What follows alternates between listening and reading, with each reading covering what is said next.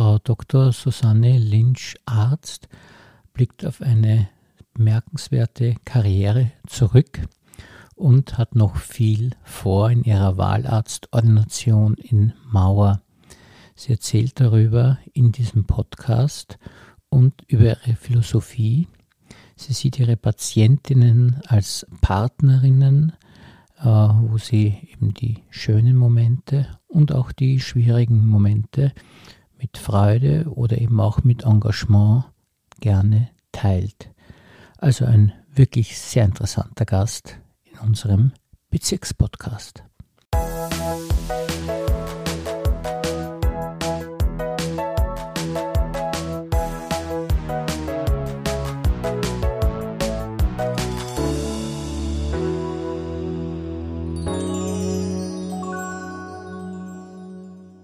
Herzlich willkommen, liebe Frau Dr. Lynch, Arzt, und vielen Dank, dass Sie sich für uns Zeit genommen haben. Ja, vielen Dank für die Einladung. Ich freue mich auf unser Gespräch.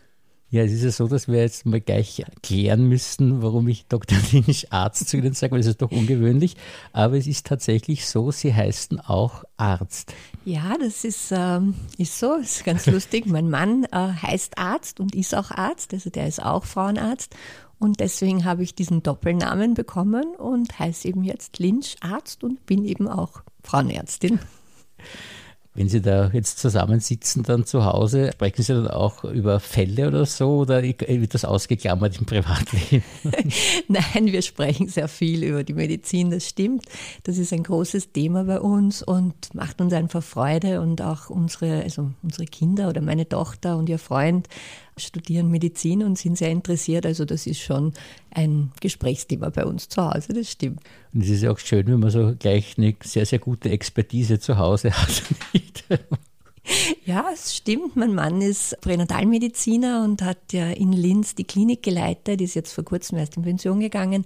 Und das hat schon für mich natürlich auch etwas, dass wir uns dann austauschen können und dass ich mich auch beraten kann. Und natürlich kommt mir dann auch seine Expertise sehr zugute, das muss ich zugeben, ja bei Ihnen ist es ja auch so, dass Sie eine unglaubliche Karriere gemacht haben, weil Sie einerseits ja im Spital jetzt äh, lange Zeit auch waren oder noch ja. sind oder wie, wie ist das jetzt bei Ihnen? Ja, das stimmt. Also ich bin jetzt eigentlich seit 17 Jahren im Hanusch Krankenhaus äh, tätig, habe auch dort meine Ausbildung gemacht, war vorher im Turnus im SMZ Ost und habe davor Forschung im AKH betrieben.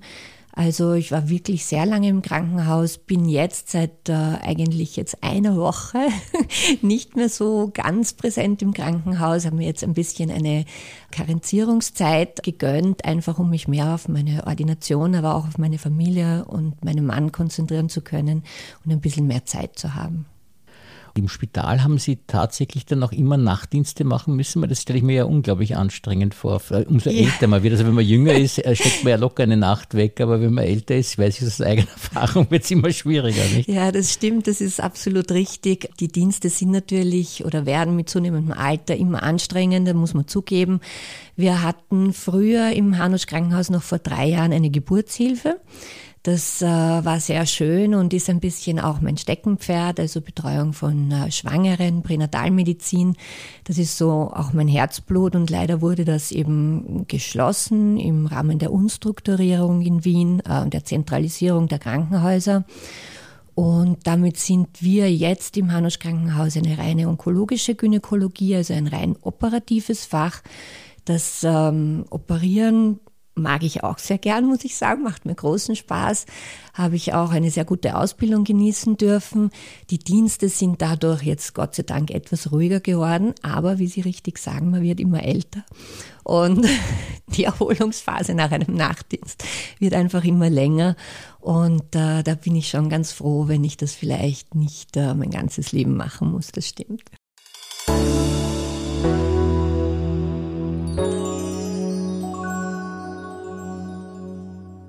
Ja, mir, mir, ist es ja auch aufgefallen beim Fliegen, nicht? Weil früher hat man oft so Nachtflüge genommen und das spielt ja keine Rolle, nicht? Und dann will man das dann nicht mehr. Genau.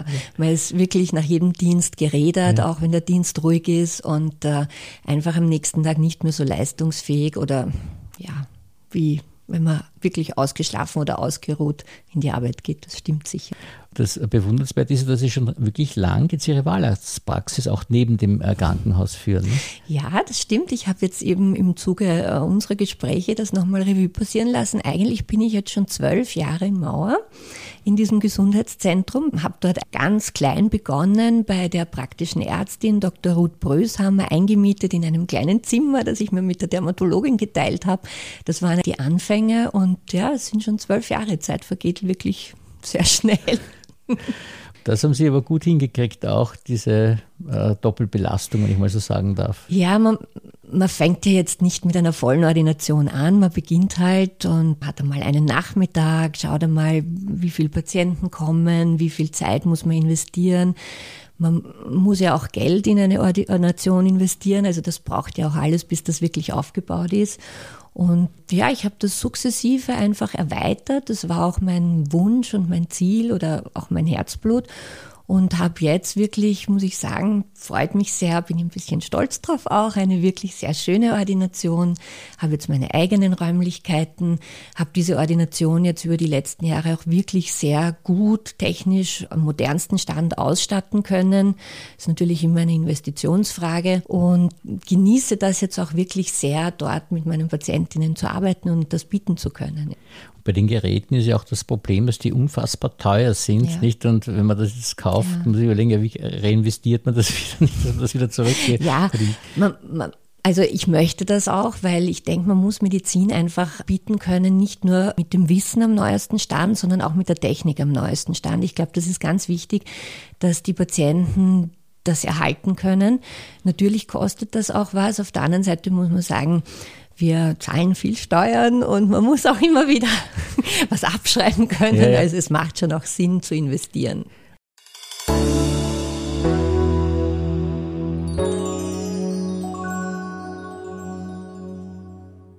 Jetzt haben wir jetzt ein neues Gerät, auch einen Laser. Äh, was genau. kann denn genau. der jetzt besonders? Ja, das ist jetzt mein letztes äh, Projekt gewesen und das wollte ich unbedingt, habe ich mir sehr lange überlegt, weil diese Anschaffung doch auch äh, wirklich eine sehr kostspielige war habe mir jetzt einen wirklich Top-Laser gekauft, der vor allem für die Gynäkologie geeignet ist und da eine spezielle Therapiemethode anbieten kann, einfach für den Beckenboden. Das ist ein ganz großes Thema bei den Frauen, also bei den Jüngeren, die geboren haben, bei den Älteren, wo einfach schon Gewebeschwäche vorhanden ist. Und diese Laser, diese Behandlungen können eben da die Problematik des Beckenbodens wirklich sehr, sehr gut mit drei bis fünf Behandlungen verbessern. Und das Schöne ist, man geht ja immer mehr weg jetzt von den wirklich chirurgischen Eingriffen. Also früher war es ja ganz anders. Da hat man generell vor 30 Jahren, 40 Jahren sind die meisten Probleme der Frau chirurgisch angegangen worden. Und man hat halt auch einfach sehr schnell ein Organ entfernt. Da war man eigentlich sehr großzügig, ja, was dazu geführt hat, dass die Leute eine sehr hohe operative Frequenz hatten, also sehr geübt waren in den Operationen. Das ist ein bisschen die Diskrepanz zu heute, dass die Jungen gar nicht mehr so eine Frequenz oder Fallzahl haben. Auf der anderen Seite ist das natürlich auch nicht unbedingt notwendig, immer gleich ein Organ zu entfernen oder zu operieren. Jede Operation hat ein Risiko, macht Narben, es kann wieder Komplikationen machen und so weiter. Daher ist die Denkweise in der Medizin jetzt schon eher, dass man mal versucht, Organe haltend und auch eben konservativ eine Therapie anzubieten. Und da ist eben der Laser, gerade was den Beckenboden, die Harnblase, Senkungen, Inkontinenz, diese Dinge, Schleimhautatrophie, Schmerzen und so weiter betrifft, eine wirklich tolle Methode eine Verbesserung zu erlangen, ohne gleich jetzt äh, operieren zu müssen. Natürlich sehr schwere Fälle, da ist die Operation immer noch das Mittel der Wahl, aber sonst hat man da sehr gute Erfolge. Der Vorteil, den Sie auch haben als Wahlarztpraxis, ist, dass Sie eben Ihre Patientinnen viel, also länger betreuen können, also sich mehr Zeit nehmen können als in einer Kassenpraxis, weil da doch die Fallzahlen wichtig sind. Und äh, das ist bei Ihnen eben nicht so. Sie können sich Zeit nehmen. Genau. Ich nehme absolut Zeit. Also für den Leser habe ich eigentlich pro Patientin fast eine Stunde Zeit. Einfach, ja, weil es äh, notwendig ist, vorher zu sprechen, aufzuklären, auch alles herzurichten. Dann die Therapie selber dauert bis zu einer Dreiviertelstunde. Dann die Nachbetreuung. Ja, das ist einfach eine Stunde pro Patient. Und ich finde das auch wichtig. Für die normale Gynäkologie sind es 20 Minuten. Also es ist nicht immer eine Stunde natürlich. Aber das ist einfach wichtig, weil man auch ganz andere Dinge erfährt vom Patienten. Also man hat einfach auch Zeit zu erfragen, wo die Probleme wirklich sind und das ist auch der Grund, warum ich diesen Leser angeschafft habe, weil ich es mir auch zur Aufgabe gemacht habe, meine, meine Frauen danach zu fragen, ob da ein Problem vorhanden ist. Es ist ja immer noch ein Tabuthema, also wenn man ganz ehrlich ist, Inkontinenz oder so, da wird jetzt nicht so wahnsinnig viel drüber gesprochen. Und äh, wenn man aber aktiv nachfragt und, und sich Zeit dafür nimmt, auch bei der Untersuchung, dann erfährt man da schon, dass das doch ein Thema ist und dass da eigentlich ein großer Bedarf ist, um, um den Patientinnen auch äh, was anbieten zu können. Und Sie haben ja sehr schön auf Ihrer Website geschrieben, dass Sie äh, nicht nur Patientinnen sind, die Frauen, die zu Ihnen kommen, sondern auch Partnerinnen. Wie ist denn das gemeint? Ja, das ist ja? richtig. Also es soll ein Austausch sein. Man soll einfach miteinander reden, was auch heißt, man soll auch Zeit haben zuzuhören als Arzt. Also ich ich mache das so. Es ist mir einfach wichtig, es ist ein Anliegen. Ja, es soll ein Austausch entstehen. Es soll der Patient die Möglichkeit haben zu sagen, nicht nur wo sein Problem ist, sondern auch, was er sich vorstellt, wo seine Bedürfnisse sind. Ich glaube, erst dann kann man eine Therapie wirklich adäquat auf einen Patienten zuschneiden.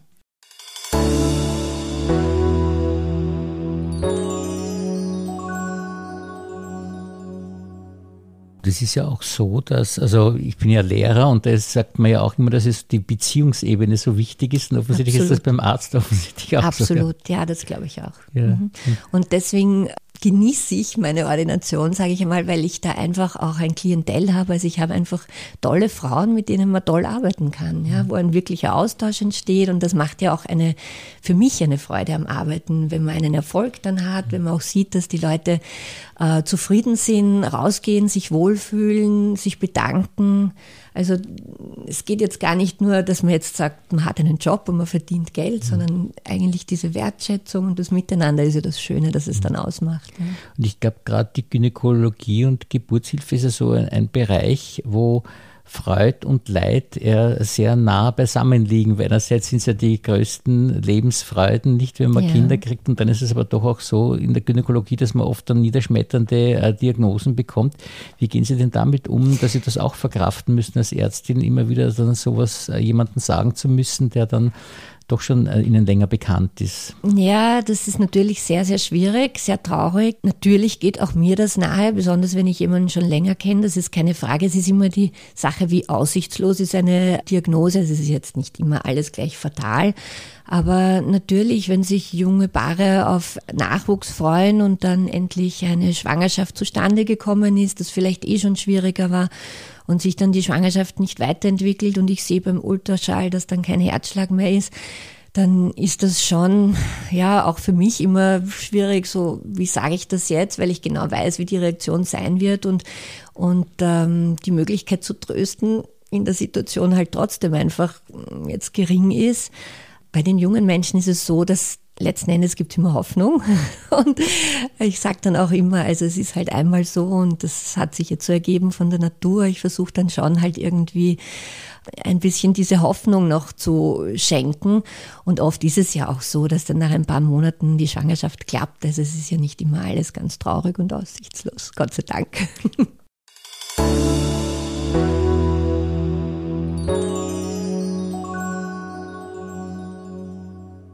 Aber trotzdem, glaube ich, braucht man da sehr viel Energie und Kraft, äh, dass man das aushält, nicht? Also, ja, ja, schon, das stimmt. Aber ähm, ich bekomme diese Energie und Kraft einerseits dann auch von meinem Patienten, von dem Beruf, den ich eben ausübe, von den Geburten, die ich mache, wo die jungen Frauen dann mit den Kindern in die Ordination kommen und herzeigen und ich kenne das Baby schon seit dem ersten Ultraschall, drei Millimeter und so. Also das ist schon äh, was Schönes und sehr Berührendes auch ja, ich habe einfach Freude an meinem Beruf. Ich denke mir, wenn ich wen gut operiert habe und mache die Nachkontrolle und sehe, dass es wirklich fein war und ist gelungen und die Narbe ist schön und die Frau ist beschwerdefrei. Das, das gibt einfach viel zurück. Ja. Das kann ich mir gut vorstellen. Ja. ja. das ist wirklich schön, wenn man sowas auch äh, jemanden anderen schenken kann, nicht, dass er genau. wieder ein, ein, ein genau. schönes Leben dann danach hat. Sie bieten ja eine unglaubliche Palette an, an äh, Dingen die in Ihrer Ordination. Äh, können Sie mal das kurz umreißen? Was sind so die wichtigsten Bereiche? Ja, ich habe das Glück gehabt, einen sehr guten Chef in meiner Ausbildung zu haben. Das muss ich jetzt mal erwähnen, auch wenn er das nie hört. Aber da bin ich nach wie vor sehr, sehr dankbar, äh, dass ich dieses Glück hatte, weil das ist auch nicht selbstverständlich. Und ich habe einfach die Möglichkeit gehabt, operativ sehr gut ausgebildet zu werden. Das heißt, ich kann sämtliche Bauchoperationen, laparoskopische Operationen, vaginale Operationen, Inkontinenz. Also da habe ich wirklich Glück gehabt, dass ich so ein breites Spektrum lernen durfte, auch die Brust Brustoperation. Das ist heutzutage, glaube ich, nicht mehr selbstverständlich. Das macht mir auch großen Spaß. Dann bin ich ein Fan der Geburtshilfe. Das ist das Schöne an meinem Beruf, dass einfach immer Leben entsteht und nachkommt und das ist das wirklich Positive. Das heißt, ich mache Geburten, jetzt eben nur noch im Privatspital, weil ja die Geburtshilfe im öffentlichen Krankenhaus, in dem ich tätig war, nicht mehr existiert, leider. Ich habe mir dann auf Wunsch in meiner Ausbildung, das war der Wunsch meines Chefs und es hat ein bisschen gebraucht, bis ich mich dem angenähert habe, weil es einfach forensisch eine sehr, sehr große Verantwortung ist, die Pränatalmedizin angeeignet. Das ist eine sehr spezielle Ausbildung, die wirklich auch lange dauert, weil man das bedeutet, dass man die Kinder im Bauch der Mutter, also die ungeborenen Kinder, untersucht, und zwar in der zwölften Woche und auch in der 22. Woche, ob sie gesund sind, ob äh, alle Organe da sind, richtig ausgebildet sind, ob das Kind zum Beispiel einen Herzfehler hat, ob die Hirnentwicklung richtig stattgefunden hat. Also sehr, sehr viele Details mit dem Ultraschall untersucht muss man sehr genau sein, braucht auch ein sehr gutes, teures Gerät, das ich mir auch angeschafft habe, das mir aber jetzt letzten Endes auch sehr, sehr viel Freude macht, weil man eben so tolle Dinge sehen kann und das ist auch den Patienten irrsinnige Freude macht, wenn sie dann ihr Baby so toll sehen können. Diese pränatalmedizinische Ausbildung war wirklich ein, ein langer und intensiver Weg, vor allem auch, weil ich an keinem Zentrum ausgebildet wurde, sondern immer ins SMZ Ost fahren musste und mir das dort immer erarbeiten musste. Jetzt bin ich sehr, sehr froh, dass ich es gemacht habe und ja, man muss sagen, es macht mir wirklich auch großen Spaß. Jetzt habe ich auch schon die Routine. Anfangs war es mehr Stress als Spaß, weil man immer Angst hat, irgendwas vielleicht nicht zu sehen und zu übersehen und das ist natürlich furchtbar. Aber ja, das ist so mein wirklich großes Steckenpferd auch.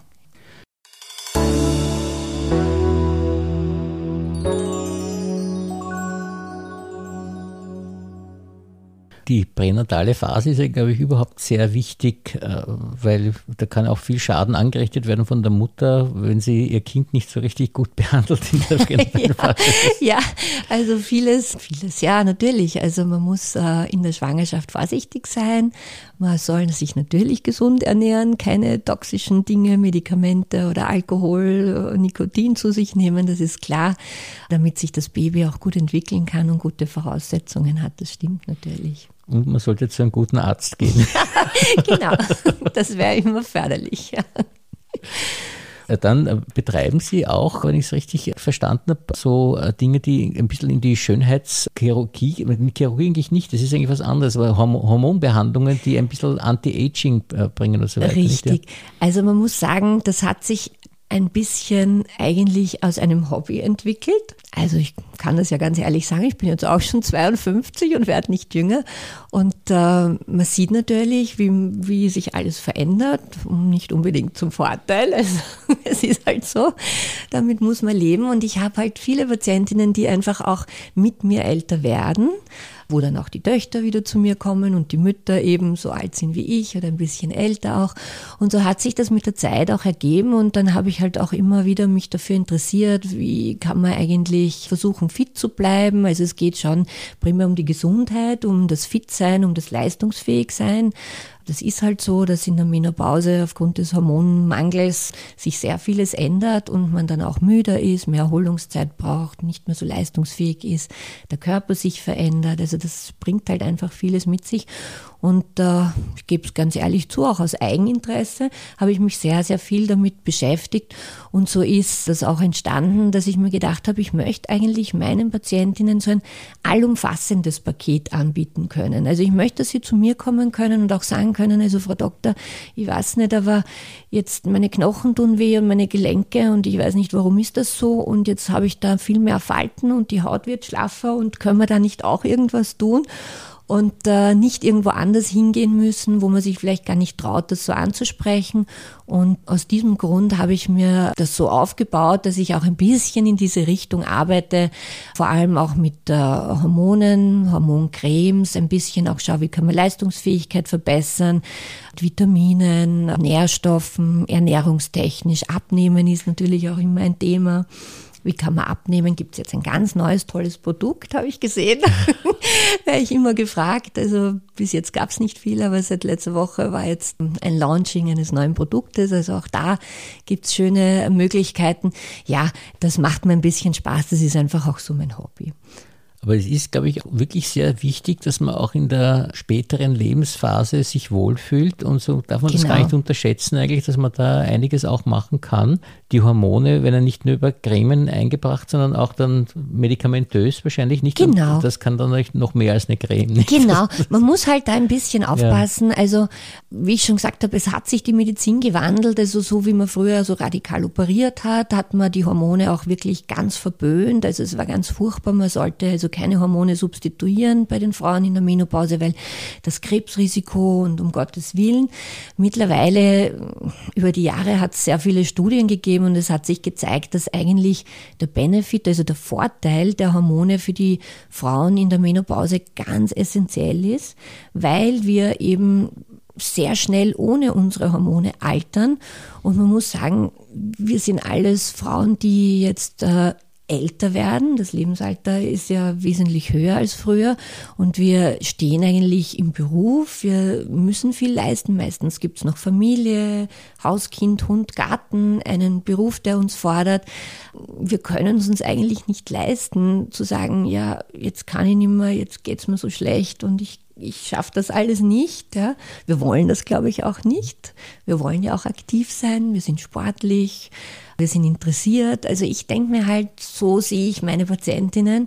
Und deswegen glaube ich, ist es ganz wichtig, dass man da mit Maß und Ziel abwägt, kann man da nicht unterstützen. Ja, es ist immer so, wie viel ist notwendig, wie viel braucht man wirklich an Hormonen und wie lange. Also man soll jetzt nicht ewig und jahrzehntelang Hormone schlucken, dann ist natürlich ein Risiko da für Veränderungen, die auch in Richtung Brustkrebsrisikoerhöhung gehen. Minimal, muss man sagen, aber doch, man muss schon ehrlich sein. Aber es ist schon gut, da unterstützend zu helfen und ich glaube, das tut den Damen und den Frauen auch wirklich sehr gut. Genau, das sind ja auch dann Themen, wo man ein bisschen ausführlicher sprechen muss, weil das kann man nicht in zwei Sätzen sozusagen dann. Richtig, abwägen, da muss man ja. mehr sprechen, mehr erklären, abwägen. Äh, manche Frauen wollen nur pflanzliche Dinge, ist auch gut. Auch da kann man gut unterstützen. Ähm, es ist halt individuell sehr unterschiedlich.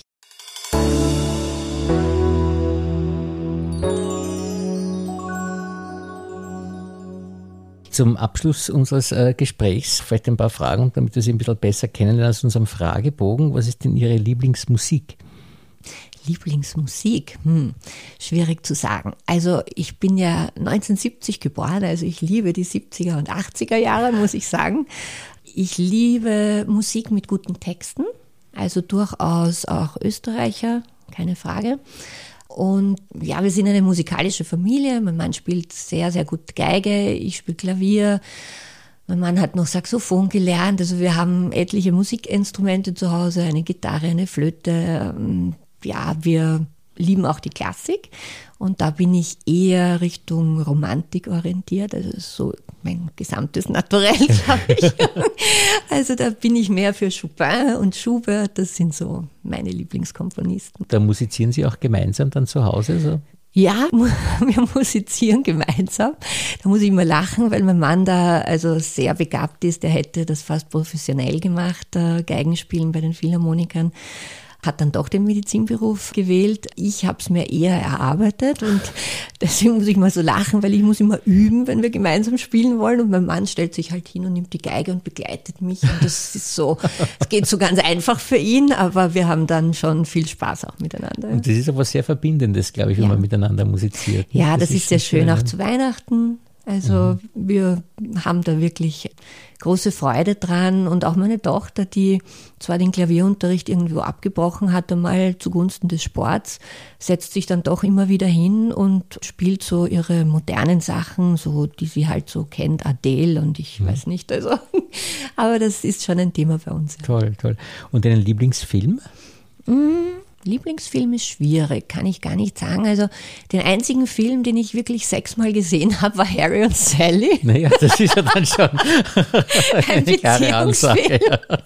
Den habe ich damals wirklich großartig ja, gefunden. Ja, das lässt ja tief schließen, genau. Und äh, ein, ein, Buch, ein bevorzugtes, das Sie haben? Bei den Büchern liebe ich historische Romane. Mhm. Das letzte, das ich wirklich sehr gut gefunden habe, war Die Päpstin. Das mache ich sehr. Insgesamt muss ich aber gestehen, dass ich wenig dazu komme, Romane zu lesen, weil ich es zeitlich nicht schaffe oder am Abend dann so müde bin, dass ich halt einschlafe. Wahrscheinlich eher Fachliteratur. Ja, und, so, und die nicht, türmt sich zu Hause, das stimmt. Und jetzt eine heikle Frage natürlich für eine Ärztin. Äh, Gibt es eine Lieblingsspeise? Lieblingsspeise. Hm. Auch schwierig. ähm, eigentlich Tafelspitz. Ah, ja. das ist bei mir genau das Gleiche. Ja, das ist schön. etwas, wo zwischen Genuss und doch nicht ganz so ungesund, ja, genau, das geht irgendwie genau, nicht. Genau. Wenn man Schweinsbraten sagt, kommt das Na, nicht so gut. Und den koche ich auch gern, muss ich sagen. Den kann ich mhm. mittlerweile auch Super. ganz gut. Also. Mhm. Typische Wiener Hausmannskost. Genau. Ein bevorzugtes Lokal, haben Sie da etwas? Bevorzugtes Lokal? Nein, eigentlich nicht, wobei wir Mauer sehr lieben. Mhm. Und ich mittlerweile auch aufgrund dessen, dass mein Mann jetzt mehr Zeit hat, wir uns meistens im Kösserschlössl treffen. Es ist einfach so. Also das frequentieren wir sehr häufig und wir haben einfach gern die Wiener Küche und das Sitzt passt man auch so. sehr schön. Ja, genau. So, genau. Sehr schöner Garten. Ja. Urlaube? Urlaube mache ich gerne, wenn es irgendwie geht, am Meer. Mhm. Also das Meer hat für mich so wirklich diesen Entspannungsfaktor das genießen wir dann, ja. Und wenn Sie den Satz ergänzen müssten, ich bin, was würden Sie da sagen? Ich bin Ärztin mit Leib und Seele. Ja, das spürt man wirklich aus jedem Satz heraus. Haben Sie ein Lebensmotto? Ein Lebensmotto. Ich würde sagen, ja, eigentlich sage ich immer, geht nicht, gibt's nicht. Weil wenn es nicht geht, dann bemühe ich mich oder versuche irgendeine Lösung zu finden. Also, dass man aufgibt oder dass man sagt, das, das kann ich das, nein, also da muss man irgendwie drumherum und dann doch eine Lösung finden. Ja, da ja. sind Sie ein sehr gutes Vorbild wahrscheinlich für Ihre Patientin. ja, ich weiß nicht, hoffe. vielen, vielen Dank für dieses wirklich sehr, sehr nette Gespräch. Ja, vielen Dank, es hat mich auch sehr gefreut, es war sehr nett. Dankeschön.